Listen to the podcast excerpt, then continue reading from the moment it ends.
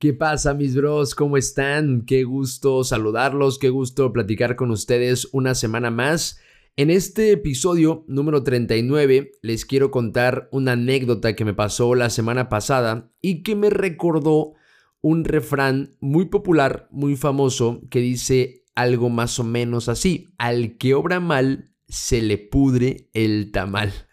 Ese refrán siempre me ha dado risa, pero sinceramente está lleno de verdad. Ahora, imagínate que ese tamal esté dentro de un bolillo con su respectivo atolito a las 7 de la mañana en la Ciudad de México. ¡Nambre, shut up! Mejor comenzamos con el capítulo número 39 del podcast, del podcast, del podcast. Del podcast de Ferber.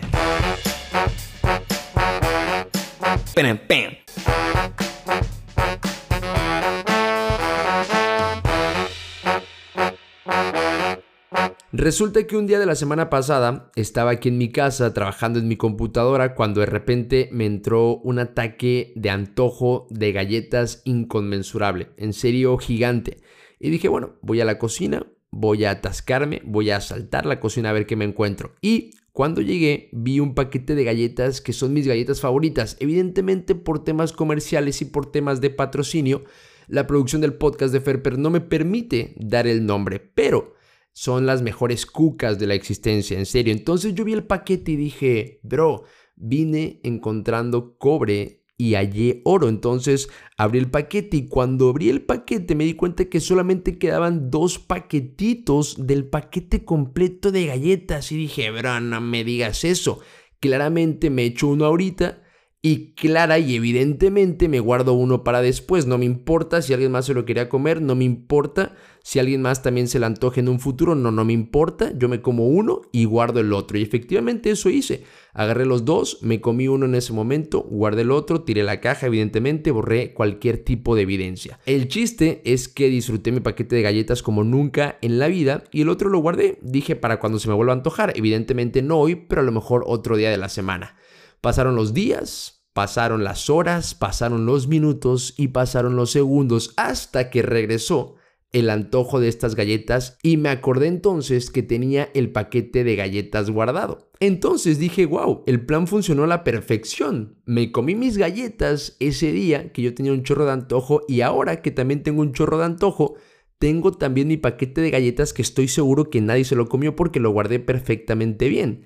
Fui entonces a donde la había guardado y efectivamente ahí estaba mi paquete de galletas intacto, limpio, perfecto, listo para ser disfrutado por Miguelito, o sea, por mí. Pero oh sorpresa cuando abrí el paquete de galletas. La primera galleta estaba más suave que el papel de baño y yo no podía creerlo porque dije, a ver, bro, está totalmente cerrado, está perfectamente bien guardado. ¿Qué pasó? ¿Por qué está suave? Pero dije, ok, es la primera galleta, seguramente, seguramente las otras cuatro o las otras tres, no me acuerdo exactamente cuántos traía, están en perfectas condiciones, pero no, mentira, bro, realmente la segunda también estaba suave la tercera también y cuatro, ya me acordé. Y la cuarta también estaba súper suave y dije, bro, no puede ser. Si yo guardé el paquete de galletas perfectamente bien, ¿cómo me pudo haber fallado mi plan?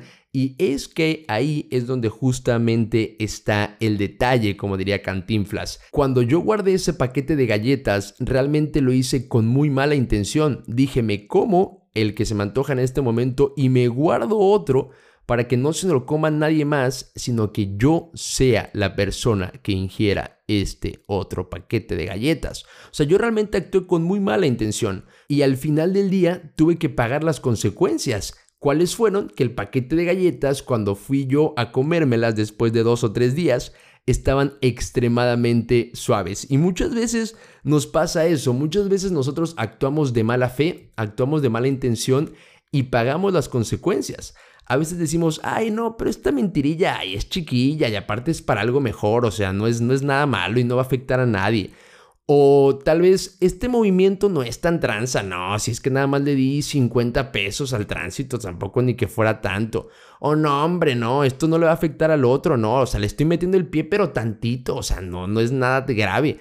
Muchas veces actuamos de mala intención y lo justificamos pensando en que ahí es un detallito, ahí es algo mínimo, es algo que no va a afectar a nadie y no pasa nada.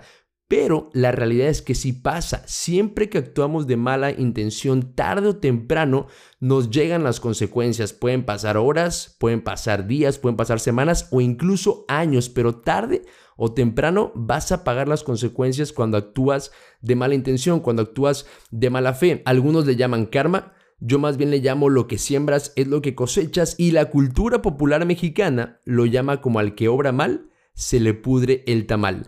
Tan fácil que es actuar de buena fe, tan fácil que es actuar de buena intención. Y es más, déjate tú lo fácil, es gratis, es gratinado, es de agrapa. Actuar de buena intención, actuar de buena fe, sin la necesidad de afectar a los demás. Cuando yo agarré ese paquete de galletas, evidentemente estaba afectando indirectamente a mi familia, a mis hermanos, a mi papá o a mi mamá, que a lo mejor en algún punto se les antojó ese paquete de galletas, pero por mi egoísmo, por actuar de mala intención, no se lo pudieron comer.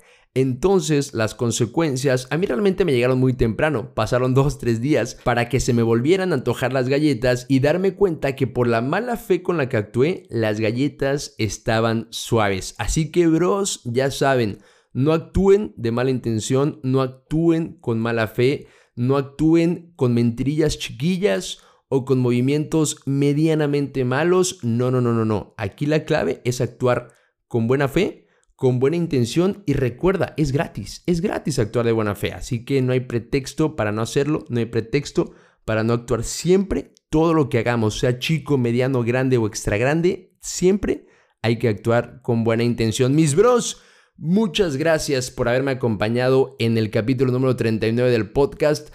Recuerda que si este contenido te gusta, pero sobre todo te aporta y además también logra divertirte durante 8, 9 o 10 minutos, te agradecería muchísimo si puedes compartirlo con tus familiares, con tus amigos, en tus redes sociales, en donde tú quieras. En serio, te lo agradecería infinitamente. Y recuerda que tenemos una cita el próximo martes con el capítulo número 40 del podcast de Ferper. ¡Wow! Ya casi 40 capítulos. En serio, es una locura. Justamente la otra vez estaba platicando con mis papás y ellos me decían, oye, ¿y cómo vas con lo de Spotify? Para ellos, el podcast de Ferper es lo de Spotify.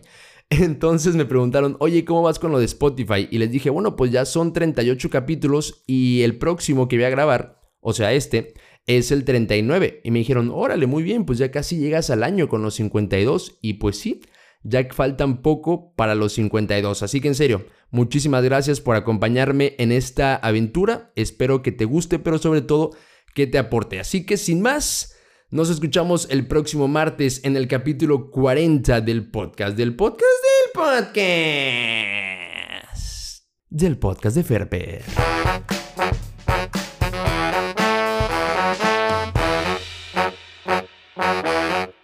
El capítulo 39 del podcast de Ferper es en honor a las personas que se roban las galletas de su alacena sin importar que se le antoje a alguien más.